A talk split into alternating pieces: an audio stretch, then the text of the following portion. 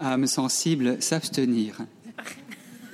Oui, oui, j'ai bien dit âme sensible, s'abstenir, car nous allons lire aujourd'hui ensemble une poésie particulière de Thérèse. C'est une poésie qui sonne comme un appel aux armes. C'est d'ailleurs le titre, aux armes, le titre de cette 48e poésie que vous avez à la page 44. Je vous invite à prendre votre euh, livret.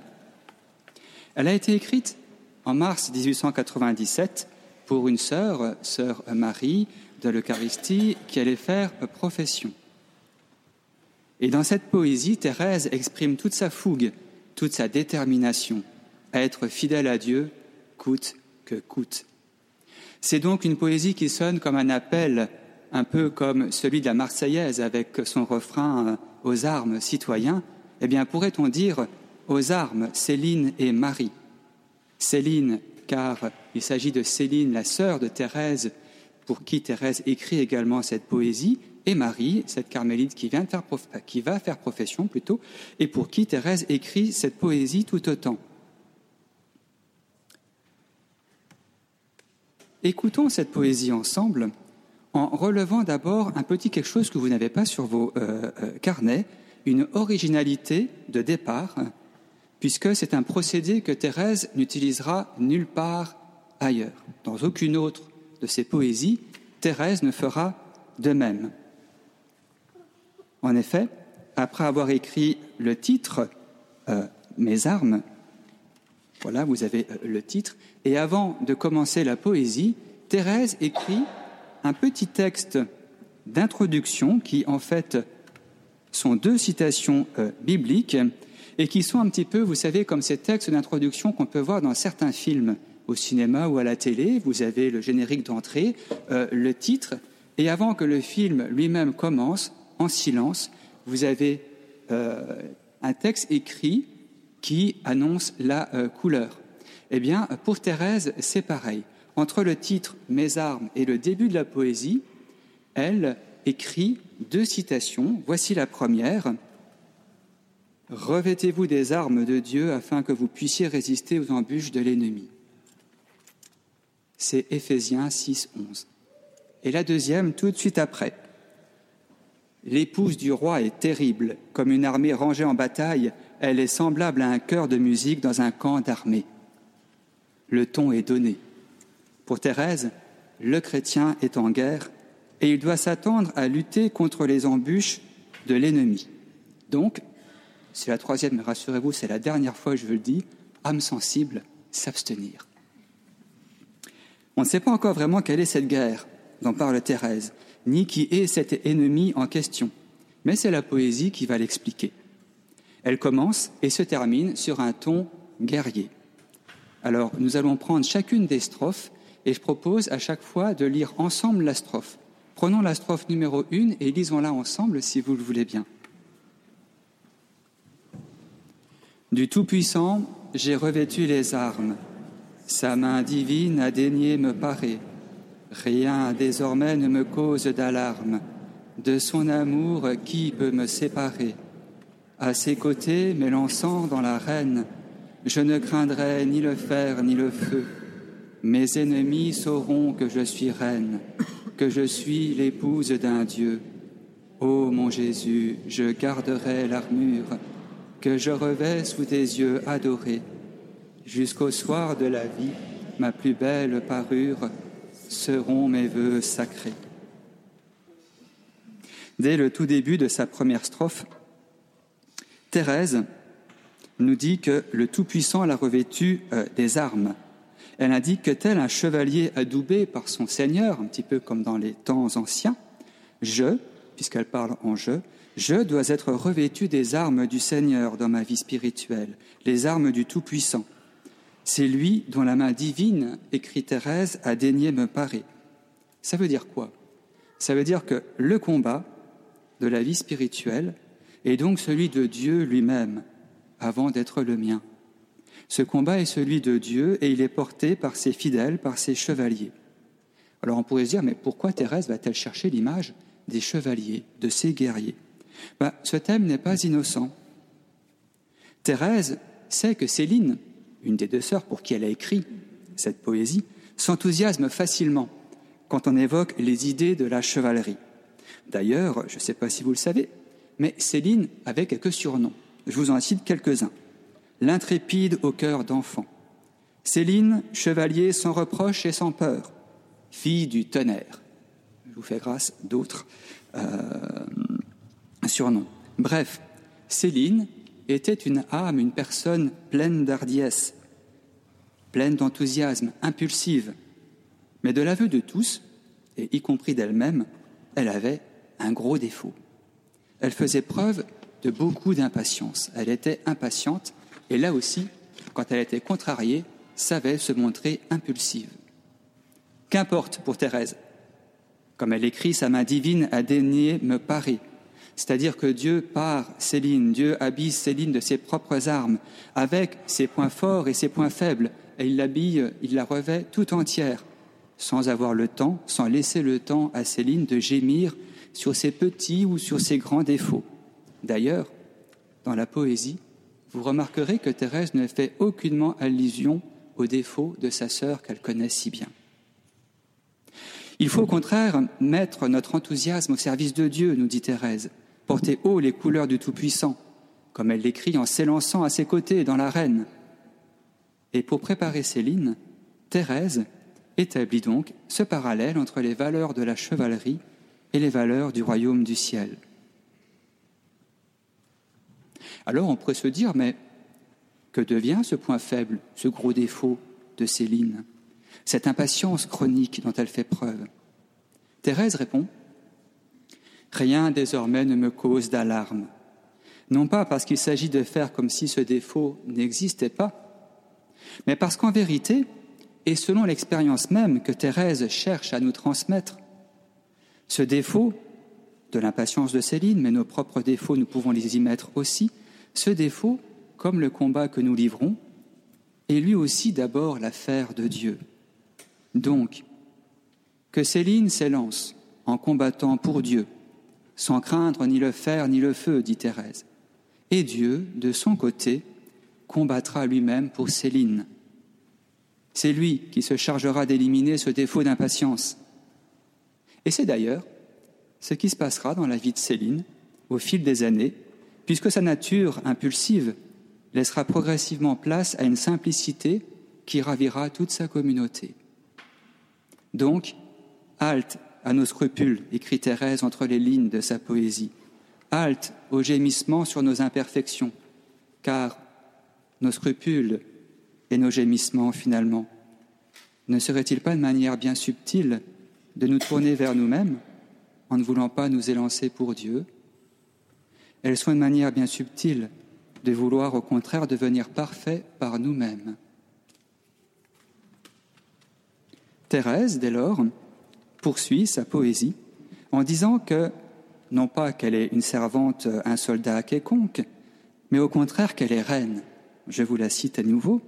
Mes ennemis sauront que je suis reine, que je suis l'épouse d'un Dieu. Ô mon Jésus, je garderai l'armure que je revais sous tes yeux adorés. Et c'est pourquoi elle ne craint ni le fer ni le feu. Dire qu'elle est reine, dire qu'elle est épouse, ce ne sont pas là des, titres de gloire que Thérèse a inventés elle-même. Elle reprend simplement ce que dit le Cantique des Cantiques qu'elle a cité elle-même avant de commencer sa poésie. Vous savez, ce texte d'introduction comme dans les films. Je reprends. L'épouse du roi est terrible comme une armée rangée en bataille. L'épouse du roi. Elle est donc terrible à l'ennemi. Pourquoi? Non pas parce qu'elle serait vertueuse par elle-même, sans défaut. Non. Elle est terrible à l'ennemi parce qu'elle n'a pas peur de lui. Tout appuyé qu'elle est non pas sur elle-même, mais sur le roi du ciel. Et Thérèse de glisser là une adresse, une interrogation à ses deux sœurs. Savez-vous, Céline, Marie, savez-vous que vous n'avez pas à craindre vos ennemis? La petite Thérèse, à ce sujet, avait peut-être en tête les paroles de Thérèse, je parle de la grande Thérèse, de Thérèse d'Avila, qui elle aussi disait que elle n'avait pas peur des démons, cet ennemi par excellence. Elle avait plutôt peur des gens qui voyaient le démon partout. Et Thérèse, la grande Thérèse, Thérèse d'Avila, décrit dans le livre de sa vie qu'elle craignait beaucoup plus les gens qui disaient démon, démon, démon à tout va que le démon lui-même. Les gens qui s'exclament démon, démon fatiguent Thérèse, la grande comme la petite. Quant aux démons eux-mêmes, Thérèse prend soin de ne pas leur accorder une importance disproportionnée. Pourquoi? Parce que si nous sommes trop omnubilés par ces derniers, on finit par ne plus avoir conscience de notre propre dignité. On finit par ne plus avoir conscience combien on est, si je reprends l'expression Thérèse, l'épouse d'une reine terrible. Sans parler d'un subtil orgueil que la petite Thérèse avait en horreur. Quel est ce petit orgueil qui parfois nous susurre à l'oreille quand on croit être en but avec le malin, avec l'adversaire, le démon, appelez-le comme vous voulez? Eh bien, ce petit orgueil, c'est de se dire que finalement, c'est pas mal. L'enfer se ligue contre moi. Ça montre bien que je suis quand même un bon chrétien, une bonne chrétienne. Dans les écrits de la petite Thérèse, pour revenir à la petite Thérèse, il en va de même. Elle en parle peu du démon. Et quand elle en parle, ce n'est pas de manière intimidée, au contraire. Lisez, relisez ces manuscrits A, B, C, ces lettres, ces poésies, ces récréations pieuses. Prenons par exemple le manuscrit A, où Thérèse a un songe. Elle dort et, dans un songe, elle se voit comme une petite enfant dans la maison et dans les petits coins d'ombre, elle débusque quelques petits démons, quelques petits diablotins qui cherchent à mettre la discorde, la confusion, la zizanie dans la maison. Et quand les petits diablotins voient que Thérèse est en train de les regarder, ils hurlent de peur, ils, euh, passent par la fenêtre et ils s'échappent en ayant la trouille. En ayant la trouille, pourquoi? Parce que ce regard d'enfant de Thérèse les terrifie.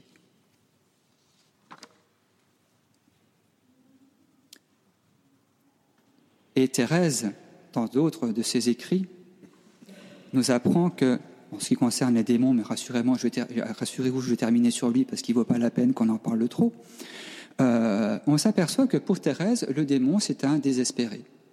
C'est vrai. Un désespéré qui cherche, comme tout désespéré, à entraîner tout le monde dans son désespoir. A-t-il la force de le faire? A-t-il la force de nous entraîner dans son désespoir? Face à une reine, face à l'épouse du roi, non, indique Thérèse. Et Thérèse termine cette première strophe en mentionnant ses vœux sacrés, c'est-à-dire les trois armes qu'elle va nous présenter pour combattre dans ce combat où notre vie spirituelle est tout entière engagée. Dans chacune des strophes qui va suivre, il y a une arme, une arme qui est présentée. La première, c'est la pauvreté.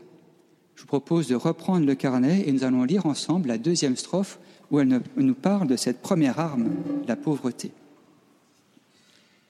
Ô pauvreté, mon premier sacrifice, jusqu'à la mort tu me suivras partout, car je le sais, pour courir dans la lice, l'athlète doit se détacher de tout. Goûtez, mondain, le remords et la peine, ces fruits amers de votre vanité. Joyeusement, moi, je cueille en la reine les palmes de la pauvreté.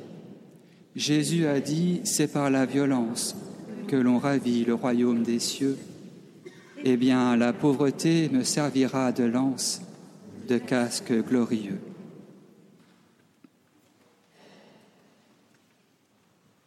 Thérèse prend donc successivement ces trois armes, qui sont celles de tout baptisé et qui font l'objet de vœux dans la vie religieuse. Mais encore une fois, ce sont les armes de tout baptisé. N'allons pas dire que ça ne concerne que Thérèse. Ô pauvreté, mon premier sacrifice, comment Thérèse? Sa première arme est celle de la pauvreté et c'est un sacrifice. Car pour Thérèse, la pauvreté, ce n'est pas le fait d'être dans la misère, la misère matérielle, la pauvreté matérielle, mais la pauvreté pour Thérèse, c'est d'être prêt à tout lâcher pour le royaume des cieux. Elle l'écrit elle-même. L'athlète, nous, l'athlète doit se détacher de tout. Et le ton indique que Thérèse ne veut pas s'en tenir simplement à de grandes idées chevaleresques, de grandes idées romantiques, mais que sa détermination très déterminée doit trouver sa vérification dans le concret de notre vie.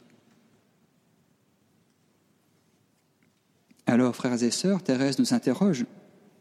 Sommes-nous prêts à nous détacher, par pauvreté, de telle habitude, de tel comportement, de tels petits plaisirs, juste par amour du roi? C'est la question vraiment de Thérèse. Car on croit bien souvent que oui, bien sûr, et pourtant. Thérèse interroge. C'est bien là le premier sacrifice. Car avant de vouloir faire de grandes choses, et vous savez que Thérèse s'estimait elle-même incapable d'accomplir de grandes choses, commençons, commençons par nous interroger si nous pouvons remettre en cause telle petite imperfection présente dans notre vie. C'est là le tout premier pas à faire pour Thérèse. Nous ne sommes pas encore là dans le combat lui-même. Le combat lui-même va s'engager dans les strophes qui viennent. Mais il est inutile pour Thérèse de plonger dans ce combat si je ne suis pas passé par cette pauvreté, par cette volonté de me détacher à tout ce qui déplaît à Jésus, les petites choses dans ma vie. Et Thérèse, toujours dans cette strophe sur la pauvreté, poursuit d'une manière assez inouïe, assez, euh, comment dire, unique dans ses écrits, puisqu'elle lance une bravade. Goûtez, mondain, le remords et la peine, ces fruits amers de votre vanité. Excusez du peu le ton qu'emploie Thérèse. Goûtez, mondain, le remords et la peine, ces fruits amers de votre vanité. Thérèse s'adresse directement aux mondains, dont elle démasque la vanité et les fruits amers qu'ils devront goûter au jour de la rétribution. Sans illusion, Thérèse nous indique que oui, la pauvreté, c'est un martyr. Le détachement de tout n'est jamais facile. Elle a commencé cette strophe en parlant de sacrifice, ô pauvreté mon premier sacrifice, mais voici que désormais elle écrit Joyeusement, moi, je cueille en la reine les, palmes de la pauvreté. Et ces palmes, justement, comme vous le savez, renvoient aux martyrs. Thérèse, en écrivant cette poésie, elle est alitée dans son lit à l'infirmerie et elle a sous les yeux les images de missionnaires, notamment de Théophane Vénard, représentés avec des palmes pour avoir donné leur vie au nom de Jésus-Christ. Être pauvre de soi-même, c'est reconnaître que tout nous vient de Dieu, nos talents, nos réussites. C'est aussi s'en remettre à lui dans nos difficultés, dans nos désillusions, tout en continuant à vouloir se battre sur le champ de bataille. Et pour entrer dans cette pauvreté d'esprit que Jésus lui-même nous demande dans les évangiles, il faut se battre contre soi-même. Thérèse le rappelle, Thérèse cite Jésus. Jésus a dit, c'est par la violence que l'on ravit le royaume des cieux. Et pourtant, s'il y a violence pour ravir le royaume des cieux, violence contre soi, pour se détacher de telle ou telle petite habitude, qui peut être euh, mauvaise, en tout cas qui n'est pas constructive, qui déplaît à Jésus, eh bien, cette violence, toutefois, nous, nous plonge dans la joie. Joyeusement, moi je cours en la reine, écrit Thérèse. Nous pouvons alors comprendre pourquoi Thérèse a-t-elle été tout à l'heure aussi véhémente envers les mondains, qui tôt ou tard finiront par goûter les fruits amers de leur vanité. C'est que pour Thérèse, ils sont à plaindre. Ils sont à plaindre parce qu'ils peinent à trouver les véritables plaisirs. Ils sont en dehors du bon champ de combat, ils sont en dehors du champ de bataille. Et elle, Thérèse, ne veut pas être séduite par leurs plaisirs mondains, car si elle était séduite par ses plaisirs mondains, elle les rejoindrait, elle quitterait à son tour ce champ de bataille, et elle quitterait ce champ de bataille où là, et uniquement là, elle est établie épouse et reine. Thérèse considère qu'elle est épouse et reine dans le champ de bataille. Si elle quitte le champ de bataille, elle n'est plus épouse, elle n'est plus reine. Et elle le redit ailleurs, dans une lettre à son frère missionnaire, le père Roulant, à la même époque, le 19 mars 1897, donc c'est exactement le même mois, elle lui écrit La joie que les mondains recherchent au sein des plaisirs n'est qu'une ombre fugitive, mais notre joie, chercher et goûter dans les travaux et les souffrances, c'est une bien douce réalité, un avant-goût de la félicité du ciel. Toutefois, ne voyons pas en cette apostrophe une provocation que Thérèse lancerait aux mondains, c'est plutôt une espièglerie. Pourquoi? Parce que Marie, Marie Guérin, à qui Thérèse, euh, pour qui Thérèse écrit cette poésie, était fatiguée des balles et des réceptions auxquelles elle était invitée avant d'entrer au Carmel. Elle était fatiguée de cette vie de mondanité. Et Thérèse lui rappelle qu'elle a fait le bon choix. Quitter les mondanités où les vraies joies n'existent pas pour s'en aller ravir le royaume des cieux. Donc pour elle, elle est rentrée au Carmel, elle a très bien pu rester laïque en vivant une vie chrétienne, mais euh, Thérèse lui dit simplement, tu as fait le bon choix en restant sur le champ de bataille plutôt que d'aller chercher des petits plaisirs fugitifs, comme dit euh, Thérèse, et inutiles. Après ce bon choix, après cette pauvreté qui est la première arme de Thérèse, voici la deuxième. Je propose de reprendre le carnet. La chasteté me rend la sœur des anges. De ces esprits purs et victorieux, j'espère un jour voler en leurs phalanges. Mais dans l'exil, je dois lutter comme eux. Je dois lutter sans repos et sans trêve. Pour mon époux, le Seigneur des Seigneurs, la chasteté, c'est le céleste glaive qui peut lui conquérir les cœurs. La chasteté, c'est mon arme invincible. Mes ennemis par elle seront vaincus. Par elle, je deviens au bonheur indicible l'épouse de Jésus. Maintenant, nous y sommes. Après avoir couru pour se jeter dans l'arène, Thérèse nous présente le dur combat qui se présente, celui de mener dans le monde une vie digne des anges et pour cela vivre une vie de chasteté. Thérèse, nous l'avons lu, écrit La chasteté me rend la sœur des anges, de ces esprits purs et victorieux. J'espère un jour voler en leurs phalanges, mais dans l'exil, je dois lutter comme eux. Thérèse a en grande estime la chasteté, c'est-à-dire une conduite de vie qui ne cherche pas à dominer les autres, qui ne cherche pas à utiliser son prochain comme un moyen pour parvenir à ses fins. Et tout chrétien, vous le savez, est appelé à vivre de chasteté. Notez que Thérèse aurait pu évoquer la virginité, selon son propre état de vie à elle et euh, de ses sœurs du Carmel, comme elle évoquera par exemple ce trésor de la virginité dans la poésie numéro 54. Mais elle préfère évoquer la chasteté qui concerne tout chrétien. Elle insiste sur le fait qu'il y a à lutter pour mener une vie chaste. Et elle utilise ce verbe à deux reprises de manière rapprochée. Je dois lutter comme je dois lutter sans repos, pour bien souligner combien la chasteté est une vertu à acquérir. C'est rarement une vertu donnée d'avance. Et la chasteté, c'est le céleste glaive qui peut lui conquérir les cœurs. Elle est une arme à part entière pour Thérèse. Pourquoi?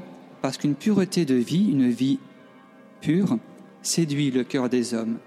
Une pureté de vie séduit le cœur des hommes parce qu'elle donne à voir un je ne sais quoi de la vie angélique, de la vie au ciel parmi les élus. La quatrième strophe va nous parler de l'ange orgueilleux et de l'orgueil. Je propose de lire ensemble cette quatrième strophe, dont le ton est toujours aussi guerrier. L'ange orgueilleux au sein de la lumière s'est écrié Je n'obéirai pas. Moi, je m'écris dans la nuit de la terre Je veux toujours obéir ici-bas.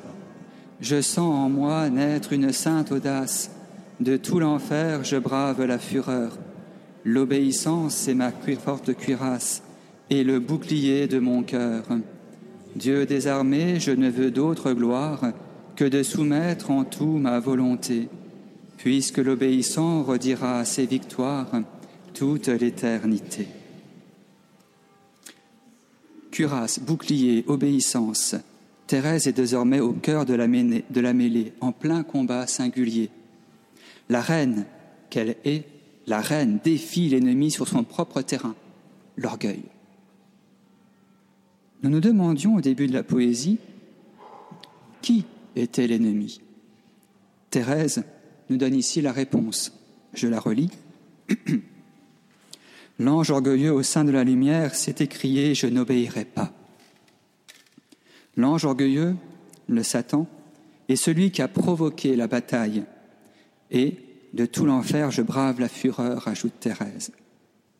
Mais si c'est celui qui a provoqué la bataille, remarquons, si nous y regardons de plus près, que Thérèse n'identifie pas ce combat singulier à mener comme étant un combat à livrer frontalement, comme un duel avec l'ennemi, que ce soit ici Lucifer, l'ange de la lumière, ou que ce soit dans la strophe précédente, le monde. non. Face à celui qui s'est écrié Je n'obéirai pas, Thérèse s'écrie à son tour en s'exclamant Je veux toujours obéir ici-bas. Ce sont deux attitudes, deux choix de vie qui sont dans une opposition radicale mais qui ne se rencontrent pas. Je sens en moi naître une sainte audace, de tout l'enfer je brave la fureur. La bravoure de Thérèse, et c'est celle de continuer à obéir comme Jésus lui-même, qu'elle nomme l'obéissant. L'obéissant, c'est Jésus, l'obéissant qui redira ses victoires toute l'éternité. Cette obéissance, c'est le bouclier de son cœur, car Thérèse prend le parti de toujours chercher à faire la volonté de Jésus, de toujours chercher à pratiquer ses commandements, même si elle n'en goûte pas encore les fruits ici-bas, même si le vide semble être dans son cœur. En parlant de vide dans le cœur, il ne faut pas l'oublier. Thérèse écrit cette poésie alors qu'elle est elle-même plongée dans la nuit de la foi, dans la nuit de l'espérance depuis plus d'un an.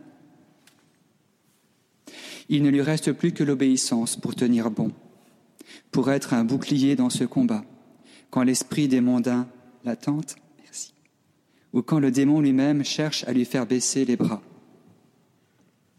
Prenons, si vous voulez bien, deux exemples dans ses écrits. Un exemple de l'obéissance de Thérèse face à l'esprit des mondains. Nous sommes dans son manuscrit C.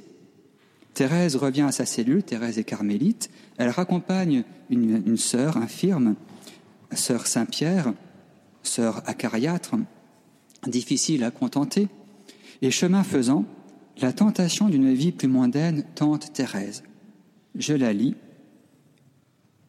il faisait froid, il faisait nuit.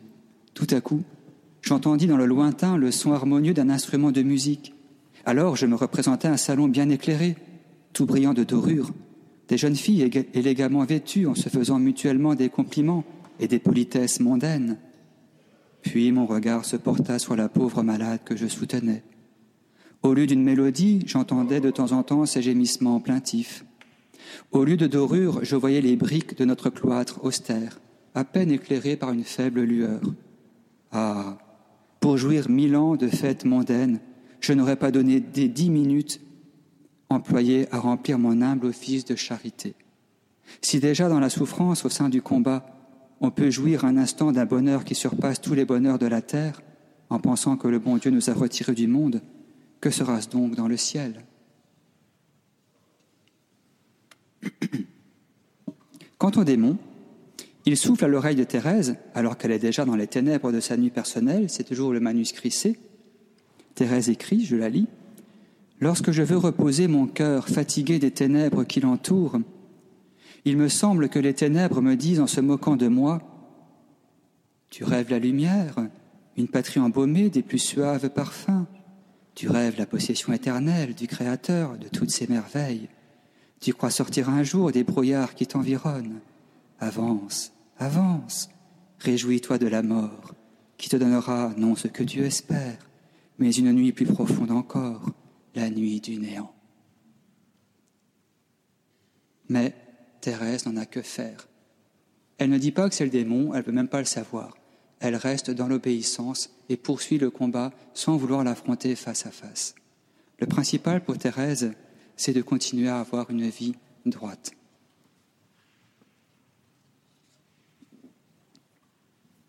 Mais revenons à la poésie de Thérèse, avec cette cinquième et dernière strophe, où Thérèse, enfin, va comme apporter une certaine douceur au sein de sa poésie jusque-là très tendue, très nerveuse. Nous la lisons. Si du guerrier j'ai les armes puissantes, si je l'imite et lutte vaillamment, comme la Vierge aux grâces ravissantes, je veux aussi chanter en combattant, tu fais vibrer de ta lyre les cordes et cette lyre, ô Jésus, c'est mon cœur. Alors je puis de tes miséricordes chanter la force et la douceur. En souriant, je brave la mitraille. et dans tes bras, ô mon époux divin, en chantant, je mourrai sur le champ de bataille, les armes à la main. Du guerrier, j'ai les armes puissantes. Le guerrier, vous l'avez deviné, le guerrier par excellence, l'homme fort dont Jésus parle dans les évangiles, c'est lui-même, c'est Jésus, le roi, qui est aussi dans la mêlée, au cœur du combat. Et le souhait de Thérèse, c'est de l'imiter. Jésus aussi a combattu avec les armes de la pauvreté, de la chasteté et de l'obéissance. Souvenez-vous, quand Jésus est au désert, c'est les armes qu'il oppose à Satan qui est en train de le tenter. Ou encore au mont des Oliviers, où Jésus doit lutter vaillamment pour obéir et accomplir la volonté du Père et ne pas se dérober à ceux qui sont sur le point de venir l'arrêter. Mais Thérèse reprend un petit peu les droits de sa féminité quand elle écrit Comme la Vierge aux grâces ravissantes, je veux aussi chanter en combattant. D'accord, se dit Thérèse, pour l'idée des chevaliers qui se battent les armes à la main. Mais pour combattre en faisant plaisir à Jésus, comme la Vierge aux grâces ravissantes, elle veut chercher à plaire en tout à son Fils. Elle veut en plaire en tout à Jésus. Donc Thérèse part au combat en chantant. Cela signifie quoi? Cela signifie qu'elle s'efforce de rester souriante pour exprimer sa gratitude à Jésus, gratitude de l'avoir créé, gratitude de l'avoir sauvé, même si Thérèse est contrariée, ou pire, même si elle vit l'épreuve douloureuse de la nuit de la foi.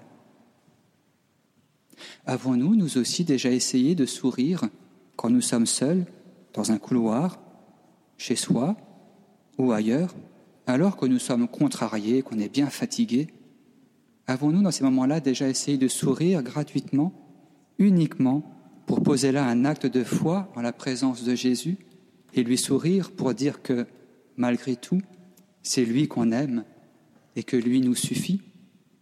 C'est ce que Thérèse faisait. Alors, en souriant, je brave la mitraille, écrit Thérèse. Thérèse ne cherche pas à se battre en sauvant sa vie. Elle ne calcule pas sa vie chrétienne. Elle se donne. Et elle remet l'issue de sa vie de combat à Jésus. Braver la mitraille, ça signifie être aux avant-postes, être exposé en première ligne. Et c'est là une caractéristique de Thérèse vis-à-vis des novices qui lui étaient confiés. Elle ne leur passait rien. Thérèse sourit en bravant la mitraille d'un sourire affirmant que son amour pour le roi, dont elle est l'épouse, est plus fort que ces balles mortifères qui sifflent et cherchent à l'abattre. Est-ce que ces balles, d'ailleurs, l'abattront, elle, Thérèse? Peu importe.